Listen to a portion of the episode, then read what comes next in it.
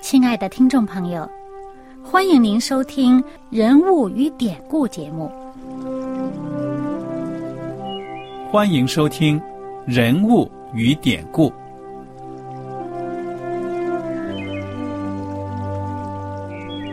听众朋友们，当你读圣经的时候，不知道有没有过这样的想法：生活在几千年前的圣经人物，与我们这生活在二十一世纪的人有什么相关吗？那些古时候缔造了历史的伟人们，只是些令我们感叹而望尘莫及的对象吗？那些败坏了品德的小人和有负圣托的失败者，难道只是为了让我们嗤之以鼻吗？在这个人物与典故的节目里，我和小燕将与大家一起，通过圣经中的人物和他们的事迹，看看我们能从他们的故事中得到哪些启发，以便用正确的态度来对待我们每天所面对的生活和挑战，共同奔走天国的旅程。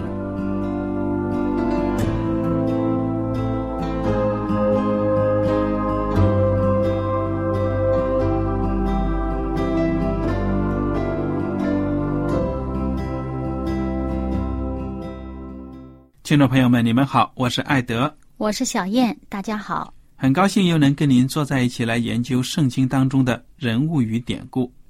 我们上一讲呢已经学习完了《撒母耳记下》的第十章了，就讲到了这个大卫王，他在耶路撒冷登基，逐渐的稳固了自己的统治，而且呢，他四处把那些周围威胁到他的人或者向他挑衅的这些民族呢。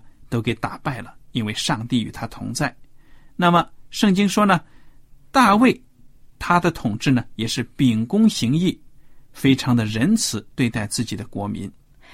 那么我们知道呢，大卫他在治国方面就是很英明了，一代明君。可是呢，我们也知道，呃，以前的这个节目里面我们也谈到过，就是大卫他在这个私生活方面呢，反而好像很不节制。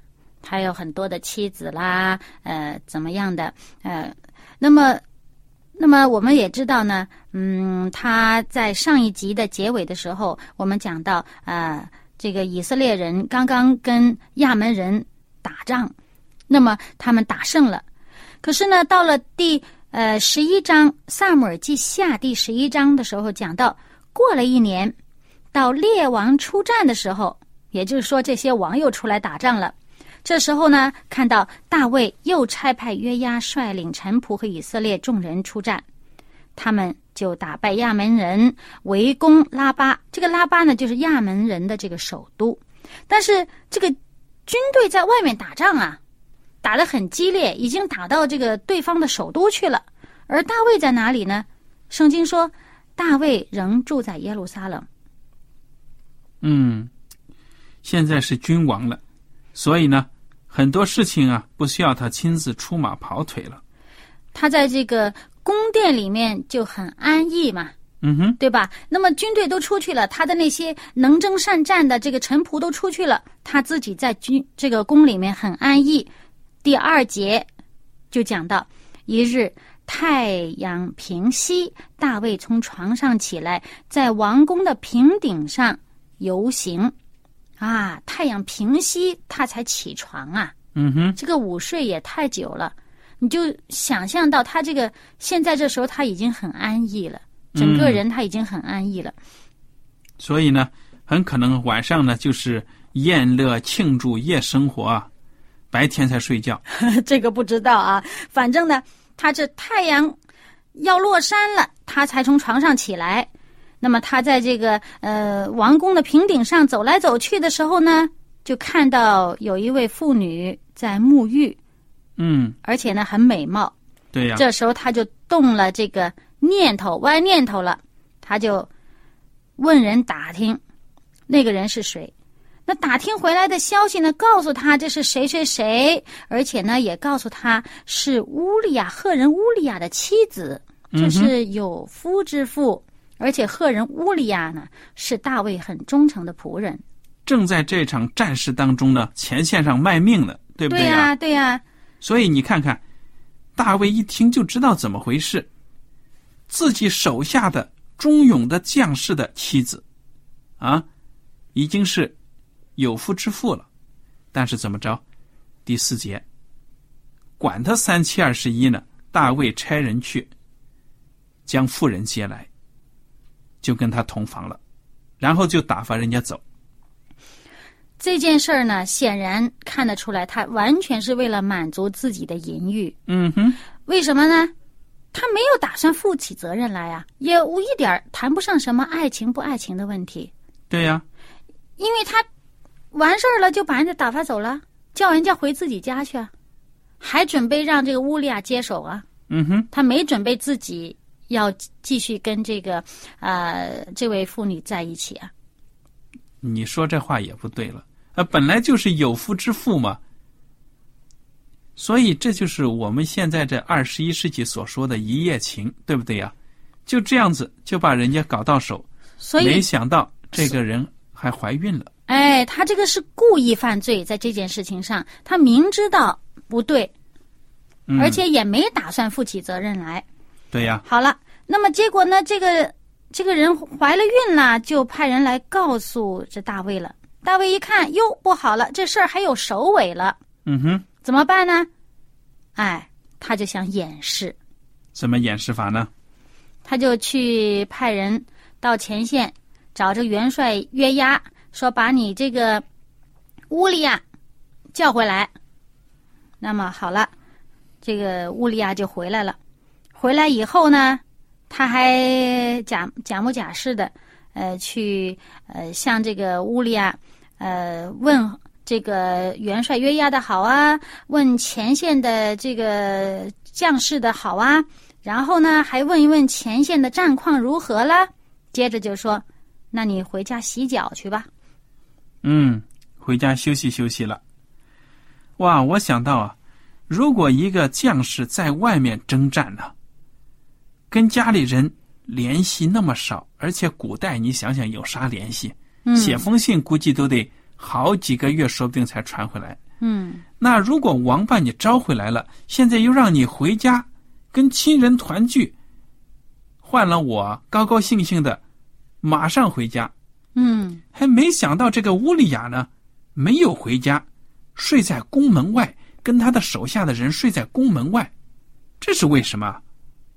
啊，这时候这个大卫他知道这事儿，觉得不妥。哎，我明明想掩饰掩饰，想叫他回去，就有个借口说啊，他这个这个太太怀了孕是从他那儿怀的吧？对呀，有一个接的这个事儿，谁知道呢？这乌利亚没回去，他就来问呢，你怎么不回去呢？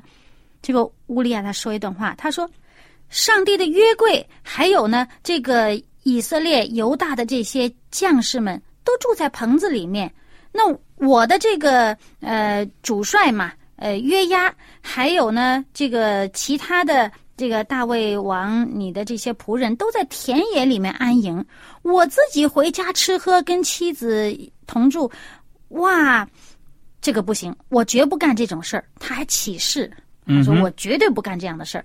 哇，不可贪图安逸啊！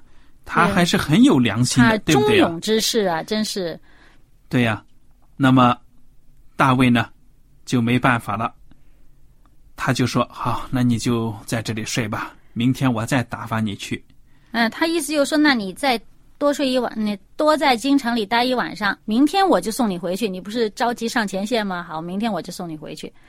第二天呢，这个大卫就把乌利亚叫来了，办了一桌酒席呀，要慰劳他，把他灌醉了啊，故意把他灌醉。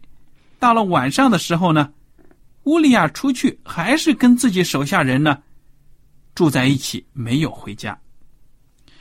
大卫一看这不行啊，一计不成，心生另一计，于是就写了一封密信，交给这个带信的，送给约押元帅。信中怎么说呢？你要把乌利亚派到前线，到最危险的战场上，让他在前线冲锋。而且当敌人出来杀的时候呢，你们要假装撤退，把乌利亚留在前面，让他一定要被杀掉。嗯，你看这个大卫，他一开始自己犯了错，他故意犯罪，那么他想掩饰他这个罪恶，嗯，掩饰不成，他就想这个用欺骗的办法哈，呃，让这个呃人家呢可能以为这个怀孕的呢是从这个丈夫怀的孕，哎，但是这个又不成，结果她想出一招，借刀杀人。嗯，她用这样的方法来掩饰她的这个罪恶。结果怎么着呢？这个约押真的按照大卫的计谋呢，就这样行了。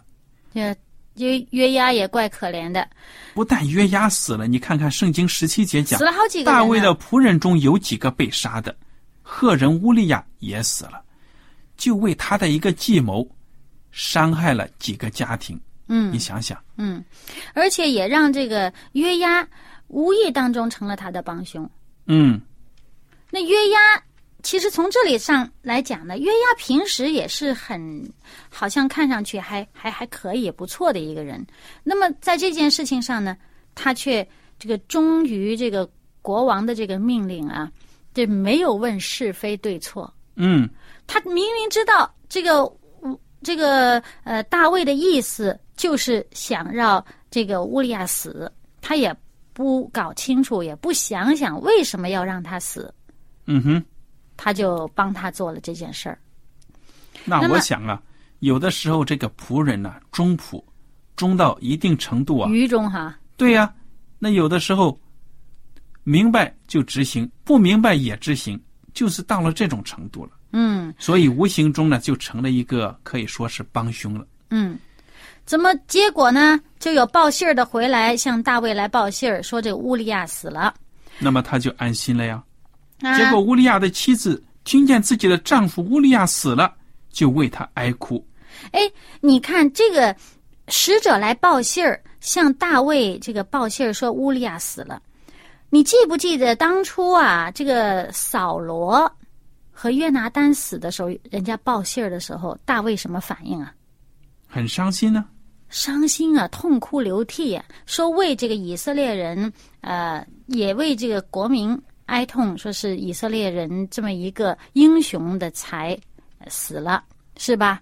嗯哼，啊，现在呢，这个乌利亚从他的各种言行都显示出他是一个这个忠勇之士，又勇敢又忠心又良善。结果呢，他的死，大卫好像无动于衷，因为本来就是他自己设计的嘛。他完全不觉得难过，而且呢，你看他，呃，还说一段话，假模假式的、假惺惺的，还去呃对那使者说说，哎呀，这个刀剑不长眼啊，这个战争里面死了人，这是会有的。啊、那么呃，就还安慰这个呃月押说，你只要这个奋勇，呃，就是把这个城夺了就行了。哎嗯，，还叫他不要为此愁闷。嗯，哎，假惺惺的还去安慰这个约押。对呀，你看这个乌利亚呢，听说自己的丈夫死了，就哀哭。哀哭的日子过了，大卫差人将她接到宫里，她就做了大卫的妻，给大卫生了一个儿子。你看，丈夫一死，把人家老婆给霸占了，急急名正言顺，对不急对呀、急忙忙，嗯，好像做的好像是滴水不漏，结果呢，圣经讲的很清楚。但大卫所行的这事，耶和华甚不喜悦。岂止是不喜悦，简直就是羞辱上帝，对不对呀、嗯，那么，上帝怎么去向大卫挑明这件事呢？借着谁去了呢？先知拿单。你就跟我们讲讲这个故事的发展吧。嗯，这拿单呢，就是到了大卫那儿，他先对大卫讲了一个故事，就讲到呢，这个城里边啊有两个人，一个很富有，一个很贫穷啊。富有的这个牛羊成群，嗯哼，这个很贫穷的这个呢，就只买得起一只小的母羊羔。嗯，哇，他对这个母羊羔啊，简直疼爱到呢，就是天天就是好像照顾他，像照顾女儿一样的，睡觉也在一起睡，呃，吃呀也吃他呃一起吃。但是那个富人呢，有一天就来了客人了，就舍不得从自己的牛羊里边呃取一只这个羊呢来请客，结果就把这个穷人的这个唯一的一只小母羊羔就取了去去请客。啊，这时候大卫一听啊，就非常的愤怒，说啊还起誓呢，说指着耶和华永生的耶和华起誓，他说做这个事儿的人该死。他必定要偿还，而且呢，因为他做这个事儿呢是没有这个怜悯的心。嗯，哎，你你看拿单一开口说，在一座城里有两个人，这好像是讲故事啊。嗯。结果大卫听得动情啊，就把他当成真的一样，好像是在自己国家里发生了这样的事情，嗯。马上就要兴师问罪了，对不对呀、嗯嗯嗯。结果呢，拿单就指着大卫的鼻子说：“你就是那人，也就是说呢，你就是那个富人抢人家羊羔的。耶和华以色列的上帝，给你那么多的产业，给你那么多的妻子，但是呢，你为什么要夺别人的妻子呢？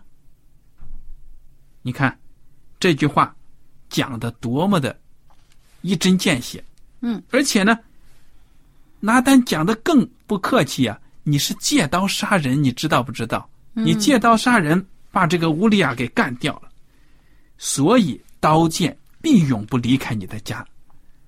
哇，这一句最后的咒诅可是上帝借着拿单的口讲出来的呀。嗯。其实呢，大卫这件事儿，你看拿单一开始讲这样的事儿啊，这个大卫都没有反应过来，有可能指着自己的。嗯。他心里边就觉得自己好人一个，没想到人家指责罪恶的时候，自己有可能有有有问题。我想啊，他这对罪都麻木了，开始对他自己所犯的这个事儿啊，他麻木了，而且甚至呢，哪怕他知道错，你知道为什么？他可能觉得自己做的滴水不漏啊，所以他不承认呢、不讲明的话不承认的。他不愿意承认这个这个这个整个这个局面是自己造成的，嗯哼，是吧？他其实在，呃之前大卫做这个事情的时候，他没有没有反省一下，人家乌利亚向他讲述自己的这个这个这个呃做法的时候，他有没有反省一下？哎呀，这么忠义之事，我做这样的事，有没有想到有愧？他没有这样做，他继续作恶，那一个错。为了掩饰第一个错，要犯第二个错，也一步一步错下去，就越陷越深，越错越厉害，越错越离谱，没有办法停下来。而且呢，其实他是，其实他每一步都有机会可以叫停的，都不至于错的更厉害。嗯但是呢，错误就是这样的，人一脚陷下去以后，有的时候就碍于情面或者碍于其他的理由，总是很难再停下来的。那么以至于到最后呢，他做完这个事儿，他甚至心里边都已经有点麻木了，不觉得这个再是错，希望人家也忘记了，他自己可能也希望自己能够啊、呃忘记这个这个这个罪恶，说不定。对呀、但是这时候上帝没有忘记，这个已经很长时间啦。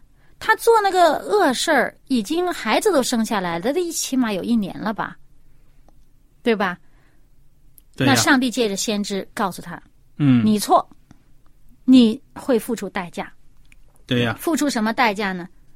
艾德，你给我们讲讲。刚才已经讲过了，说刀剑呢不离开你的家，你本来是平安的，我已经赐福你、祝福你说你的子孙呢都平安。现在呢，将来你的家中要起刀兵，哇，这个咒诅听起来非常的严重啊！哪一个做皇帝的希望自己的宫中作乱呢？对不对呀、嗯而且呢，上帝还继续说了，就是说呢，你有罪了，你贪图女色，你这样子呢，我却要怎么样报应你呢？我要将来在以色列众人面前日光之下报应你。没有讲明究竟是怎么样子，但是我们之后呢，听故事就明白了。我们现在呢，暂时先不讲。那么，大卫一听就说：“我得罪耶和华了，浑身发软。”他就这样子：“我错了，我真的错了。”拿单说：“耶和华已经除掉你的罪，你必不至于死。只是你行这事，叫耶和华的仇敌大得亵渎的机会，故此你所得的孩子必定要死。”嗯，所以呀、一惑连一惑。对呀、你说这个到他的耳朵里，哇，简直是五雷轰顶啊！早知如此，何必当初？哈，嗯，哎，但是呢，你看这句，他说耶和华已经除掉你的罪，为什么在这里就说耶和华除掉你的罪呢？因为他真知道错了，嗯他悔改。有什么凭据呢？我们可以看看，我们请大家翻开圣经的诗篇第五十一篇。圣经的诗篇第五十一篇，在圣经诗篇第五十一篇里面呢，我们看到他所这个讲的这一段。那艾德，请你来给我们读一下吧。好，这个诗篇的第五十一篇呢，我就读前面的这四节。上帝啊，求你按你的慈爱怜悯我，按你丰盛的慈悲涂抹我的过犯，求你将我的罪孽洗除净尽，并解除我的罪，因为我知道我的过犯，我的罪常在我面前。我向你犯罪，唯独得罪了你，在你眼前行了这恶，以致你责备我的时候显为公义，判断我的时候显为清正。嗯，还有第十节，也请你读一读。上帝啊，求你为我造清洁的心，使我里面重新有正直的灵。十一节，不要丢弃我，使我离开你的面，不要从我收回你的圣灵。你看这个诗篇呢，这一篇特别的表达出大卫这个痛悔的心。嗯接下来我们就看到这个撒母耳记下十二章，这个十五节后半节呢，就讲到耶和华击打乌利亚妻给大卫所生的孩子，使他得重病。这个孩子叫什么名字呢？圣经都没有记，因为呢，他的存在实在是不重要了。那么，这个孩子呢，是因为乌利亚的妻，也就是拔示巴和大卫呢，行淫所怀的。上帝呢就击打他，让他生病，因为上帝已经通过先知呢跟大卫讲了，必须这样子。大卫呢就只好进食，躺在地上，地板上啊，恳求上帝。他还是想希望呢能够把这孩子的命呢给保全了。他的仆人呢来扶他，他也不起来，也不跟他们吃饭。结果就这样持续了七天，孩子还是死了。大卫的臣仆们呢，就过来告诉大卫了，说孩子死了。起初不敢告诉他，对呀，看他这么痛心，哇！一告诉他，他精神还不崩溃了。你说这大卫也就是与众不同啊！没想到他听了这个消息之后呢，就起来了，从地上起来，洗了澡。身上擦上香水当然圣经说是抹上膏油，那其实跟擦了香水一样的。换上新衣服，进耶和华的殿敬拜，看看，然后呢回宫吩咐摆饭，他便吃饭了。这些臣仆都看得有点不理解了，就说你所行的是什么意思？孩子活着的时候你进食哭泣，孩子死了。你倒起来吃饭。大卫怎么回答呢？大卫说：“孩子还活着，我进食哭泣，因为我想，或者耶和华连续我，使孩子不死，也未可知啊。孩子死了，我何必进食呢？我岂能使他返回呢？”所以，大卫，我真的看得出呢，他是很看得通世界上的事情的，他是很相信上帝的。他本来期望他一副可怜相呢，能够让上帝回心转意，把这孩子保存。嗯，但是上帝的心意呢，不同于人的心意。也许大卫觉得这个孩子不管怎么样啊，是我的骨肉，对不对呀？嗯，但是，可能上帝考虑的比他更长远。你这一个淫乱的孩子留在这里，你以为国家的人不知道啊？有的时候呢，我们自己也知道，政治家呀什么，他们犯的错想掩盖呢，其实百姓民间都流传的很多了。你留一个淫乱所生的孩子，将来对你有什么好处？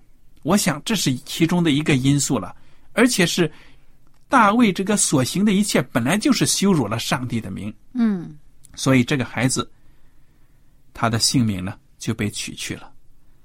那么大卫一看呢，改变不了上帝的心意，我懂了，我明白上帝的旨意了，就是这样子了。再哭有什么用呢？所以就起来吃饭。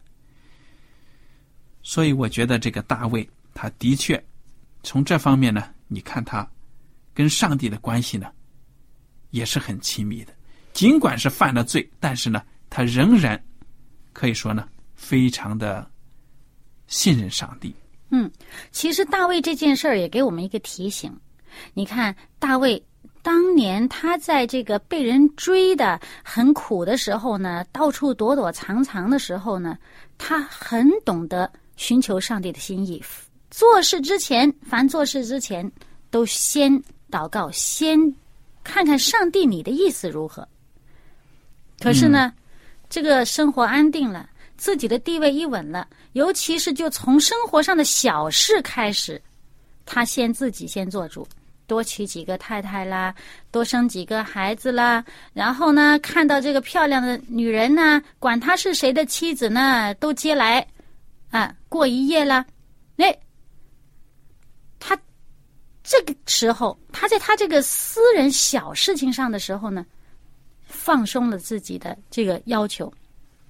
他忘记了他做这样的事是得罪上帝的，他忘记了他这样的品格虽然表面上就是你们俩人的事，实际上呢，他也会影响其他的人，国家的百姓会知道，他家里面的后代也会知道。而且圣经记下来了，我们现在这个多几千年的人也都知道，几千年后的人都知道他这样的事情。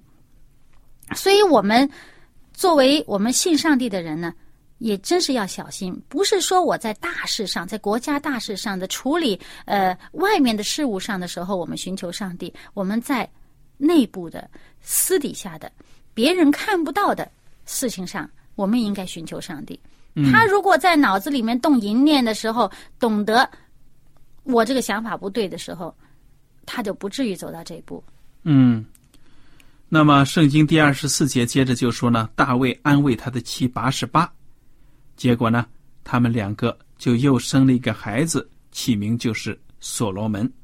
上帝呢就对这个孩子呢很喜欢，也赐福给他。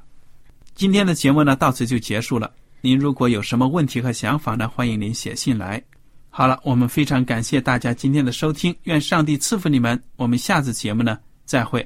再会。喜欢今天的节目吗？若是您错过了精彩的部分，想再听一次，可以在网上重温。我们的网址是 x i w a n g r a d i o 希望 Radio。或是找旺福村也可以找到，记得把好东西介绍给您的朋友，与他一起收听。